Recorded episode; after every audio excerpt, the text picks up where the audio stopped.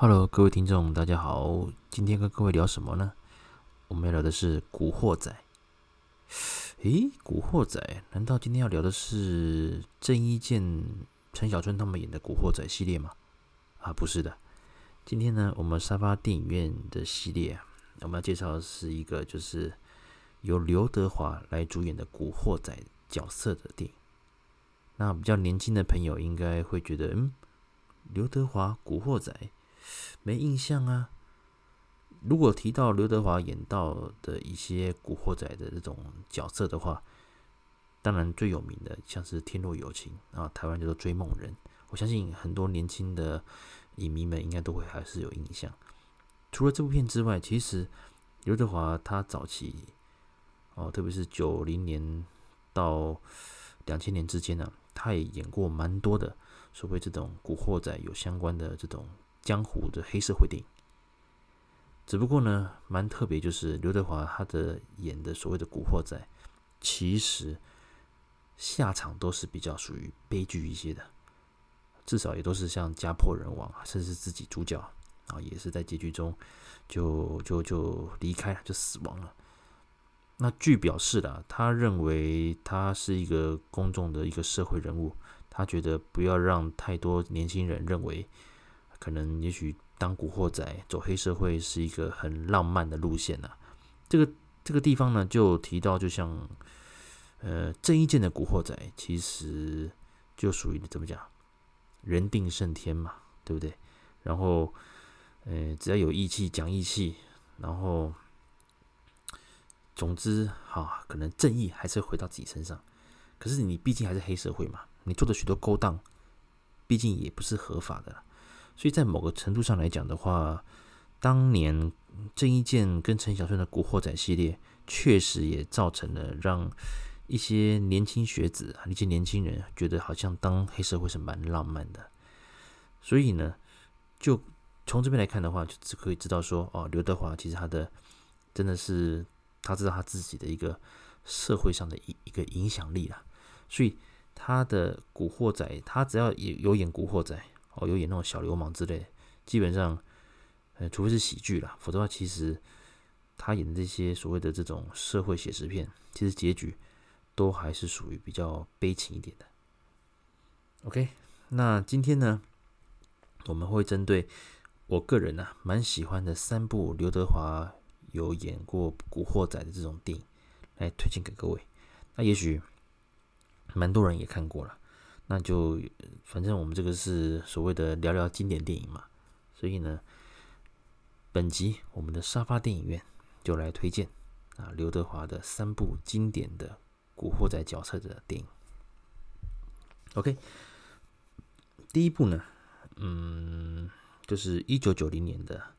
天若有情》，那刚就刚也有讲到嘛，好，《天若有情》，那在台湾的片名叫做《追梦人》。那当然，主题曲这个，现在我相信我讲这个《追梦人》啊，可能主题曲它就浮现出来了，不论是国语版还是粤语版，哦，都是相当经典的。那这部片的导演呢是陈木胜，那陈木胜导演他也是一个相当呃非常有自己风格的一个动作派动作片导演。那我们在前几集的节目也有介绍过陈木胜导演的生平，还有他的经典作品。有机会的，有机会有兴趣的朋友可以再往前去找我们的。那一集向陈木胜导演致胜的那个特辑《追梦人》呢？这部电影它主要的角色啊是像刘德华嘛，乃至吴倩莲。那也因为这个片的大成功啊，让刘德华跟吴倩莲在某一段期间呢、啊，确实是一个怎么讲？荧幕上大家一个很标准的那个组合啦，包括像《至尊无上》第二集之类，哦，真的会觉得吴倩莲跟刘德华很搭，而且两个人的默契也很好。那另外还有吴孟达，还有黄光亮。那里面黄光亮是大反派嘛？吴孟达则是演刘德华的身边的一个小弟。那这部片呢，也让吴孟达得到呃那个香港金像奖的最佳男配角。OK，这部电影其实剧情很单纯啊。那当然就是华帝啊，华帝这个刘德华在片中的名字。那这个当然这个这个昵称也跟了他蛮多年的，因为他把这个华帝这个角色诠释的非常的完美。那华帝他本身就是一个很爱去骑快车的啊，整天骑着重机在那边，诶闲晃啊，他是个小混混而已。那有一次呢，他当了一他去参与了一个抢劫案，去担任车手。所谓车手就是，呃，那个主要的犯罪成员啊，前人去打劫，那车手就是在车上等接应啊，送人下去，然后接人跑。那途中呢，他们呃挟持到了那个吴倩莲演的那个角色富家女。那原本那老大黄光亮是要啊认为他是证目击证人嘛，要把他处理掉。不过刘德华当然就力保吴倩莲。之后呢，吴倩莲也确实没有指认刘德华嘛。那后来两个人就慢慢有一些情愫的产生。可是因为两个人因为怎么讲，身份悬殊嘛。那门不当户不对，所以也遭到哈女方还是吴倩莲那边家人的反对。总之，哦，那个吴倩莲后来也怎么讲，就跟华帝私奔了。另外一段呢，和另外一段，华帝啊，因为一些状况啊，遭到黑道老大的追杀，所以两个人等于就是一起亡命渊一样一起跑了。那后来啊，因为华帝的大哥被黄光亮设宴，然后被被砍死了，所以。这边讲到，就是刘德华这个角色非常的有义气，好，非常有义气，所以他决定还是要去报仇。在这之前呢，当然他已经是怎么讲，吴倩莲已经被他的家人押去，要要去机场嘛，要要要要把他带走，带离香港。所以刘德华这边是当然蛮感人的啦，他就是怎么讲，就是骑着重机，然后到婚纱店那砸破人家玻璃，那这个这个小孩子不要学了哈，这是电影的一个情节啦。那砸破橱窗之后呢，就把那个婚纱哦礼服带出来，最后去找到了那个找到了那个吴倩莲，然后就跑去教堂，然后就是两个人就是私定终身嘛。之后呢，就那个华帝就马上就骑车去找黄光亮复仇了。那同时啊，他听到这个车子引擎这样咻这样跑掉，这幕啊，大家。心里有数了嘛？对，一去就不返了嘛。啊，当然结局也就是华帝，那也后来也是也是这个结局也是就就离开了嘛，就徒留一个吴倩莲这个感伤啊。那讲到这边呢，其实这部电影在当时来讲的话，虽然刘德华他还是以所谓的偶像哦，偶像歌手这种呃这种形象来操作了。可是，其实刘德华一直从他港剧开始，还到他早期的几部电影，虽然是帅帅是帅，可是他确实是有演技的。那这部电影其实怎么讲？那导演是陈木胜嘛？那监制是杜琪峰。杜琪峰在这部电影确实还是有做一些他的个人风格的一些主导。这是在之后后来陈木胜导演也有讲过嘛，说杜琪峰是他师傅嘛。那，当然让他虽然让他挂头牌来。担任担任导演，可是整部片子的节奏跟一些重要场面的一个一个一个一个一个一个什么概念的话，还是由啊监制杜琪峰来可能提供一些意见啊。因为早期香港电影确实监制的权力是蛮大的，他可以主导整部片的一个风格。这在我之前的节目也都有提到。OK，那《追梦人》基本上我觉得其实看完，当然你心中会有一些遗憾呐、啊。可是就在整个那个剧情节奏，还有包括当然就是看俊男美女嘛，还有像吴孟达、黄光亮这些呃重要配角的演出，其实这部片其实节奏算是流畅啊。现在看当然觉得剧情比较洒狗血嘛，可是当你看到哦那个刘德华已经是重伤，然后还载着吴倩莲要私奔跑去教堂，然后要私定终身的时候，再加上那个音乐，哇，真的是觉得。哎，会真的会让你鼻酸感动啊！OK，这是我介绍的第一部电影了。那这个电影其实有机会，大家可以从当然 DVD 或者说线上串流哦，还是像 MOD 之类随选的视讯都可以找到。这部电影我会蛮推荐的。第二部呢是八八年啊，比刚刚《追梦人》啊《天若有情》还更早，是八八年《旺角卡门》。这部片厉害了，导演是谁呢？王家卫。嗯，王家卫。哦，年轻一点的一个影迷啊，应该就是对于王家卫来讲，应该就是嗯，就是专门拍得奖片，然后要看个七八次、十次才看得懂，然后一部电影可以拍很多年啊，拍到可能演员都不晓得在演什么，然后总之就忽然生出一部啊，那部片一定会得奖。OK，就是我们印象中那个王家卫导演的一个风格了。那坦白讲啊，坦白讲，王家卫导演的电影，我也是哦，很多片我也是分好几次把它看完，甚至连《一代宗师》，我也是分了好像各好几。那时候家里有 DVD，我也是这样重复，我看了一两个礼拜吧，才慢慢看完。不是说不好看啊，是说他的电影，因为我们平常都有工作上班嘛，真的只能利用晚上好好的静下心来看。那有时候他的片当然节奏会比较慢嘛，那所以有时候某些电影真的会看得比较久了。那当然，我个人就蛮喜欢他的，像《阿飞正传》啊，还有那个《花样年华》。OK，好，这个不是重点，重点就是《旺角卡门》。《旺角卡门》算是王家卫第一部执导的一个处女作，他拿那个。导演棒，然后指导这是第一部处女作，那应该也算是他最后一部的所谓的商业电影了。我在我我跟各位讲，商业电影的话，这是第一个比较通俗嘛，那人人都看得懂，那也不用花太多的一个呃思考去说啊，这个剧情可能要不要什么反转啊，还是怎么样？基本上商业电影就是走通俗嘛，大众都能看的，嗯，就是看俊男美女呢，还是看这个华丽特效啦，什么什么的。那《旺角卡门》基本上这边可以知道说王家卫他的功力啦，因为就讲啊，这个有机会我们都会就对王家卫导演做一些介绍了。总之，王家卫导演他必须要在他的处女作拿出一些成绩，当然才也是因为这部片的大成功，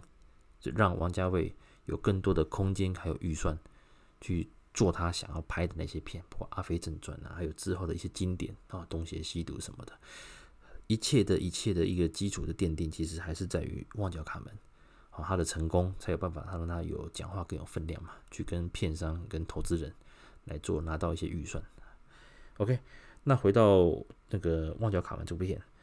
这片其实哦，那个整个主要的演员也都是强棒啊。呃，年轻时的刘德华好像是二十七八岁吧，还有张曼玉好像也是还没三十岁，然后张学友，那还有万梓良。其中张学友啊，在这部电影其实非常的抢眼，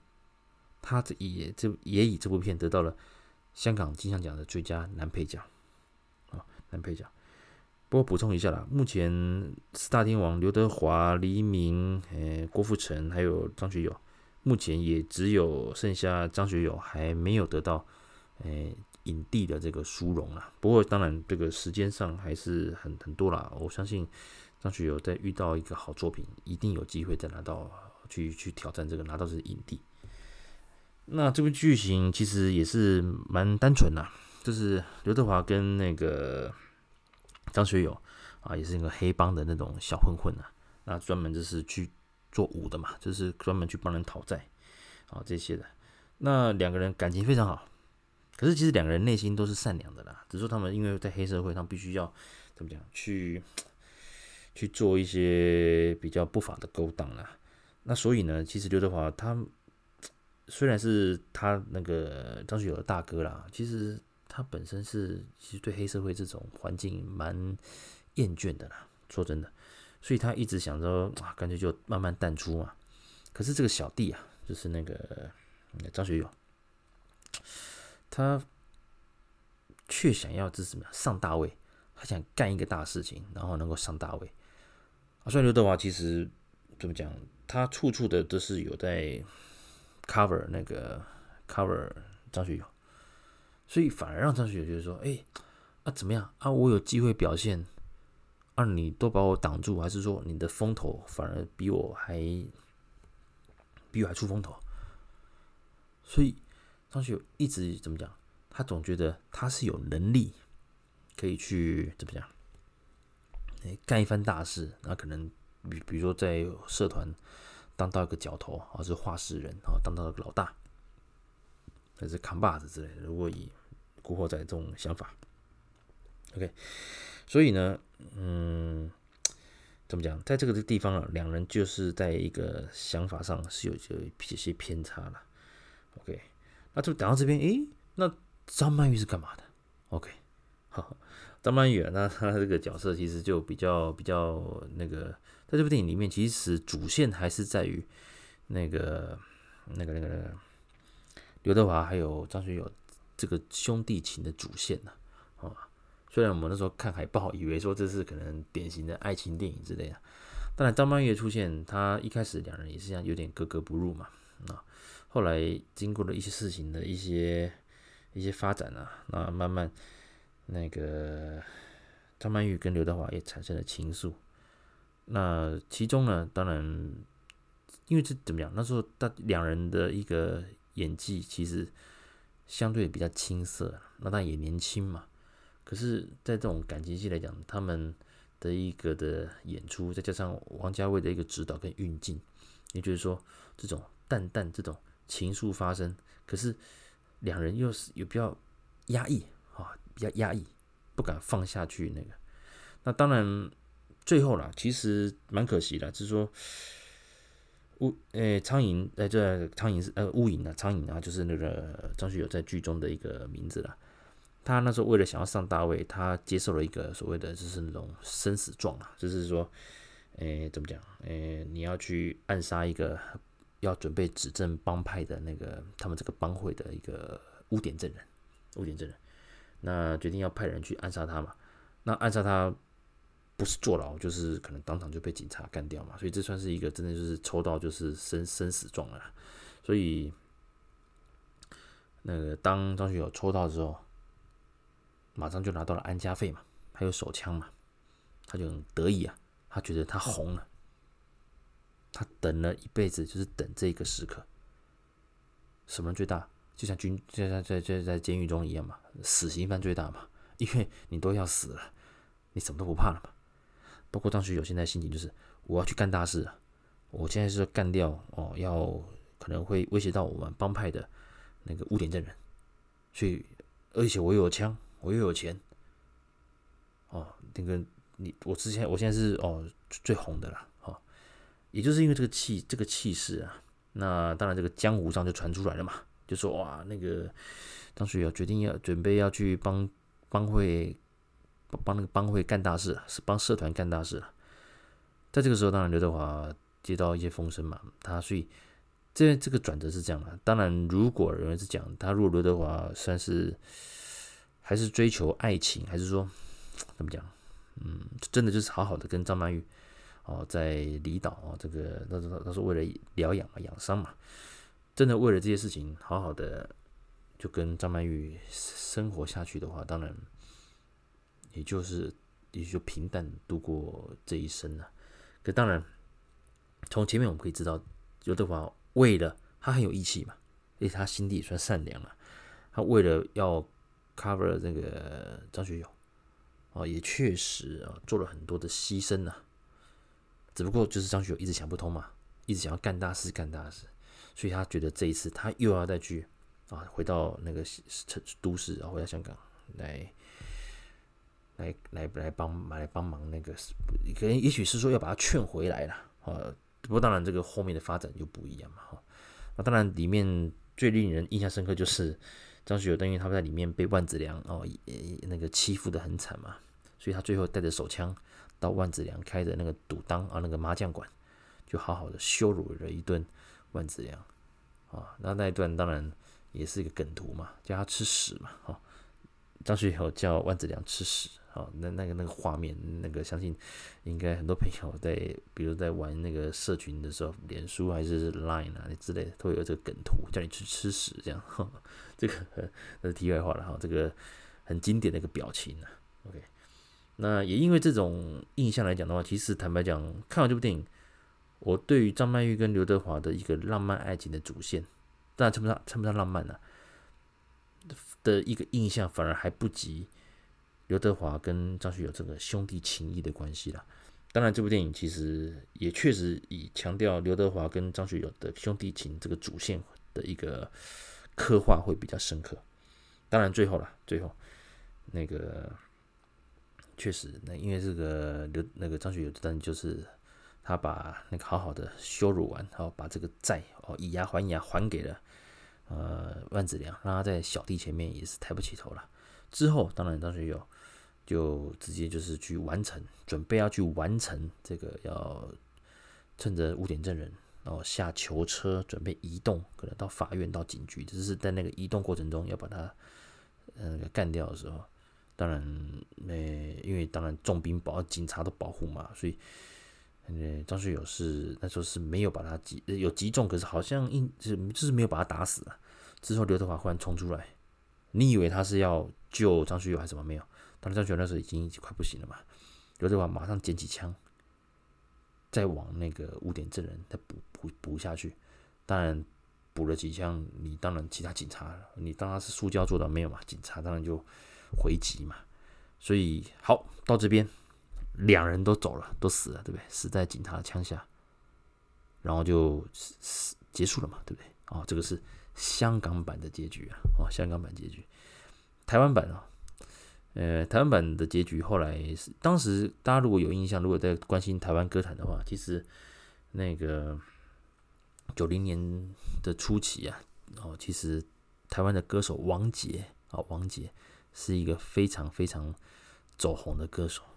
那当时他这部电影的一个一个插曲叫做《忘了你，忘了我》。那在台湾的版本啊，当刘德华被急急被枪打到哦躺在地上之后，之后是跳到这首歌就是开始在唱了嘛，唱那个王杰之后《忘了你，忘了我》。然后诶，反而是跳出张曼玉后来有去监狱去探望刘德华。那也愿意等刘德华这种说不出，他没有说出来，可是两人的爱意其实是可以互相的体谅的，这就是台湾版的结局了。那这就是见仁见智了。坦白讲，如果你要问我，你要问我的想法哈，我倒觉得确实啦，其实就演到两人倒在被枪打到倒在地上，你也不用明讲两个有没有怎么样嘛，大家就自就自己想象。那当然，你后面加了，当然你就当做听歌好了，哈，这是当做听王杰的歌，然后看这个两人最终还是有去监狱看他，然后等着他出来嘛，也 OK 啦，也 OK 啦，也 OK 啦。那 Anyway，其实这两这这部电影也是相当的精彩，而且它还是算是一部呃节奏算明快的，我觉得算明快。那当然，这部电影我觉得它的高潮还是在于。那张学友后来抽到那个当杀手这个签，然后之后整个人这个觉得好像出人头地这个感觉，我觉得这个变的转换相当不错，所以张学友能得到男配角这个当年这个奖项，我觉得呃实实至名归，实至名归，真的是演的非常不错。好，第三部啊，第三部其实比较悲情一些啦，悲情一些，我讲真的，而且在画面上会比较，呃一些场面上会比较血腥一点的哈。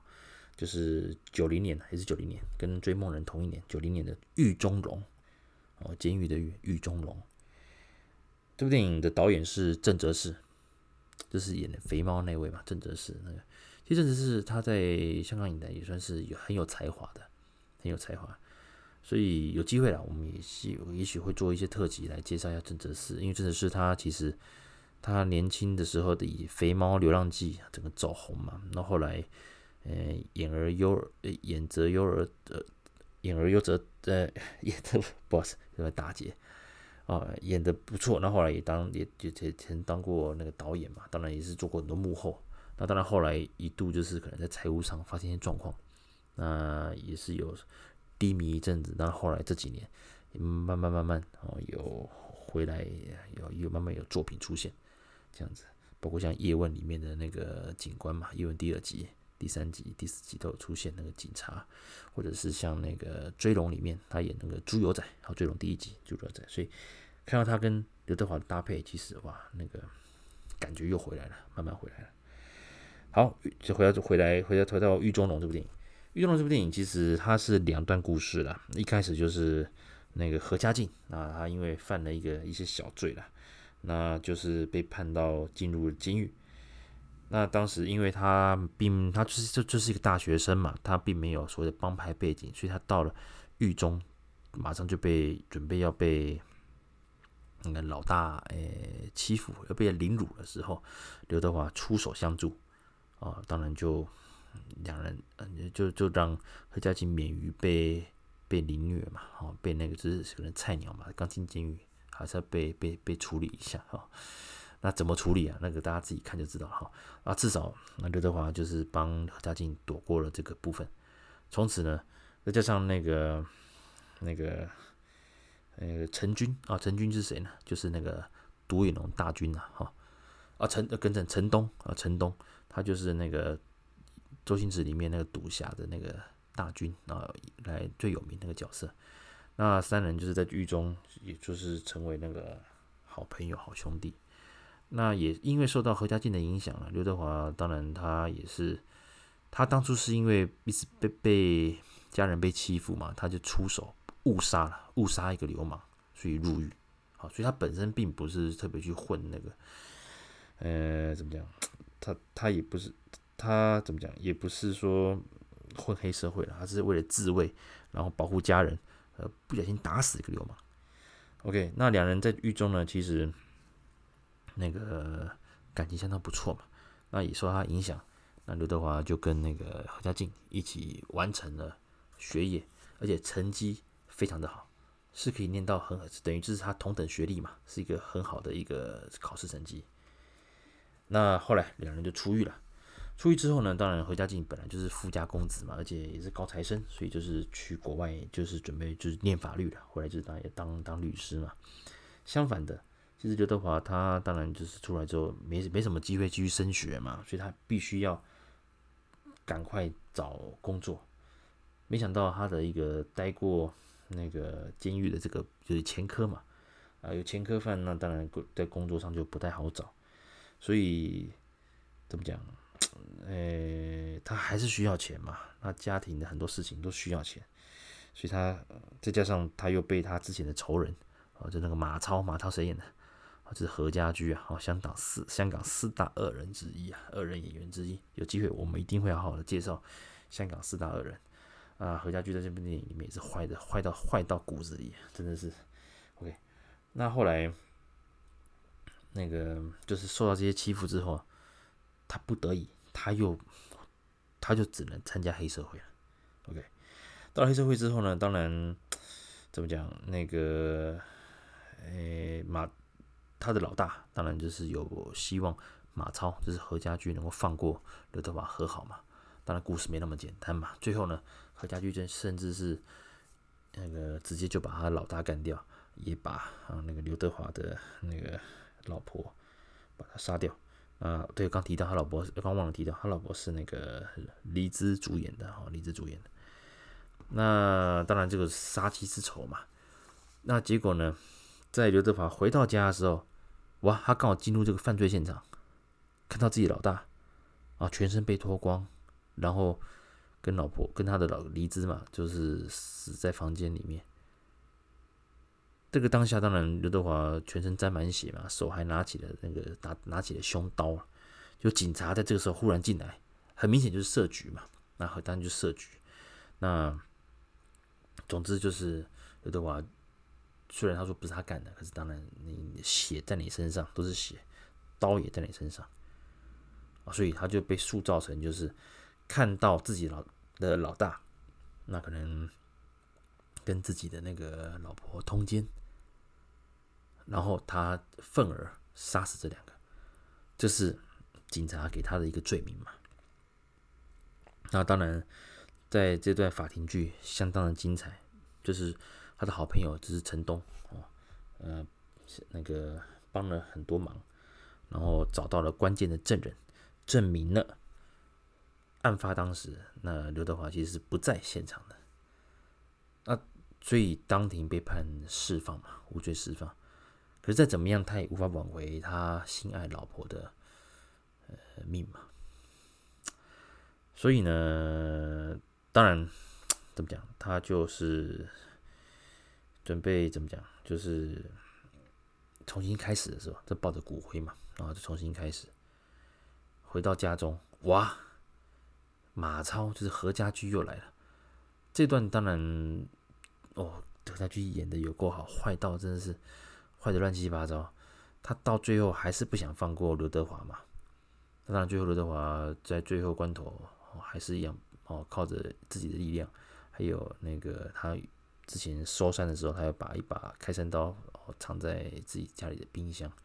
那后来就是刚好在他快要被打死的时候，刚好就是哎看到这把就这把刀就是被他抽出来，然后。救了他，那最后他也成功的把何家驹就是那个马超杀掉了。那结局也不用猜了，因为就是他因为杀人嘛，所以他真的就入狱了，又入狱一次了。那何家劲，哦，对，我再补充一下，这个法庭剧很精彩，就是在于说何家劲他的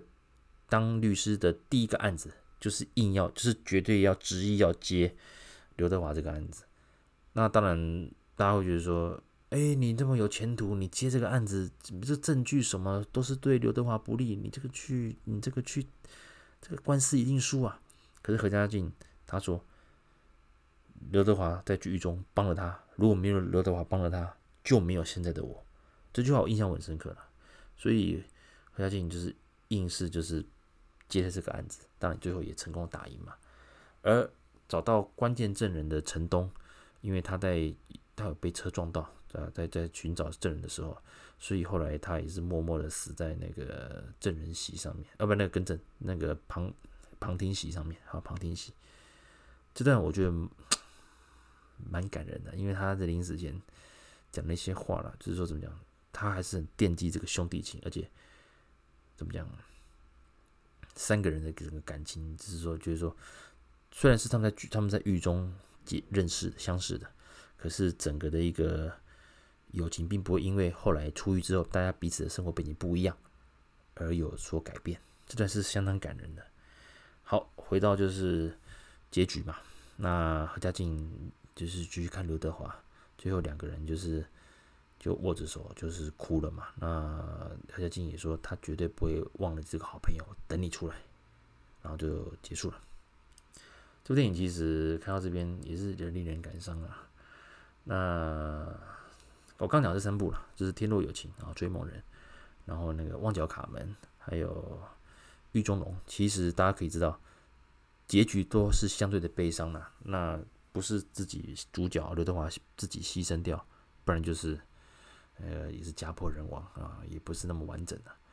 那也确实让人觉得说，哇，这个黑社会还是有它的一些怎么讲，不是那么好的结局了。OK。那以上呢，这三部是我个人蛮推荐，就是利用这个周末假日啊，如果沙发电影院啊，大家觉得想要回味一下一些经典老片的话，其实刘德华的这这三部，他自己本身演过《古惑仔》《小流氓》的这种经典电影，相当我相当推荐，真的相当推荐，大家可以看一下。那至于后来可能因为形象关系啦，还有加上年纪嘛，他就后来。就不太去接演这类这些类型的片。我印象中应该是在《龙在边缘》吧，九九年，九九年之后他就不太再演这种主要这种黑社会片的电影了。那有机会啊，我再推荐一部了，《龙在江湖》，九八年，《龙在江湖》导演是王晶，那就是刘德华跟跟那个梁咏琪啊，里面还有关秀妹嘛，还有那个吴一将，吴一将在里面这边里面也是坏到极点的，吴一将也是专门演坏人的那。反派角色的一个专门户了，好，有机会也跟各位来聊聊。那这部电影其实呃结局也是蛮悲惨的。那《龙在江湖》，那我今天就不赘述了。有机会大家可以去把它找来看。九八年的会比较新啊，比较比较比较近期一点作品。所以呢，今天这三部啊，再加上我补充的《龙在江湖》，是我觉得是大家如果利用啊呃周末假期啊之类的，是可以可以。去欣赏一下，不过这个片就比较呃限制级一点了，包括里面的剧情或一些一个一个打斗场面啊，所以就儿童不宜了哈。然后有机会，当然就是如果跟自己另一半还是都大家都大人的话，还是刚好可以去租借这个片来回味一下当年刘德华他所诠释的古惑仔的这种感觉。啊，确是看后来的郑伊健、陈小陈小春他们的那种古惑仔系列，哈，是比较浪漫一点的，是完全不同风格。那有机会呢，我也会针对古惑仔的系列，不过像郑伊健他们的系列，有机会再做一些介绍。好，以上就是我这一集，呃，针对沙发电影院经典电影刘德华的古惑仔系列的介绍。那谢谢各位，我们下次再见喽，拜拜。